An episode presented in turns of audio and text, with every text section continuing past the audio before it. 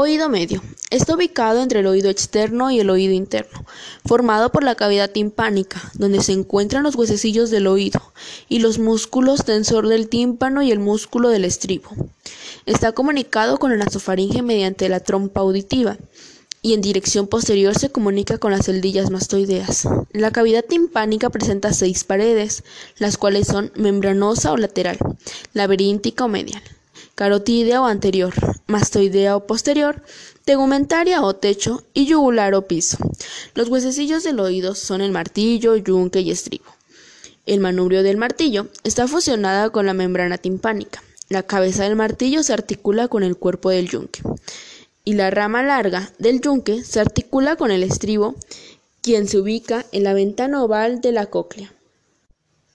Oído interno. Es la porción del órgano vestíbulo coclear. Está alojada en la porción petrosa del hueso temporal. Este órgano se encarga de la percepción de los cambios de postura y de los sonidos, formado por el laberinto óseo. A su vez, formado por el vestíbulo, los conductos semicirculares, la cóclea y el conducto auditivo interno. También encontramos un laberinto membranoso, correspondiente a las partes blandas del laberinto óseo, las cuales son el laberinto coclear y vestibular. Pero, ¿y por qué es tan importante el oído?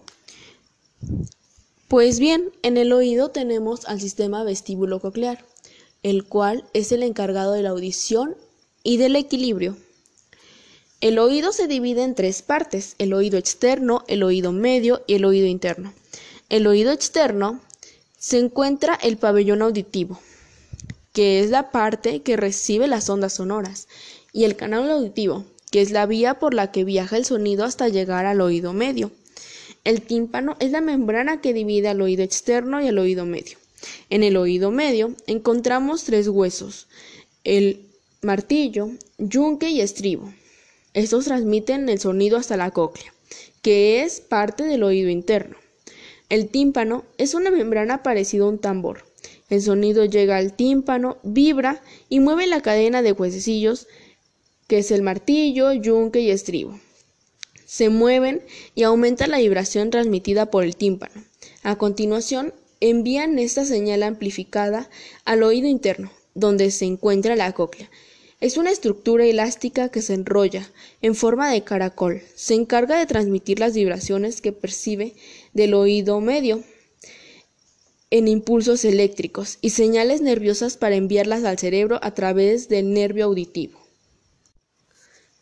Pero, ¿y el oído qué tiene que ver con el equilibrio? Bien, ahora les hablaré del sistema vestibular, el cual está formado por el utrículo, el sáculo, los conductos semicirculares membranosos, la porción inicial del conducto coclear y el conducto endolinfático.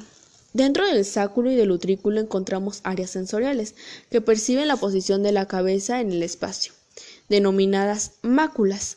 Las máculas están cubiertas por la membrana otolítica, formada por una sustancia gelatinosa que es atravesada por los estereocilios, que son pequeñas terminaciones de las células sensoriales, los cuales participan en el equilibrio.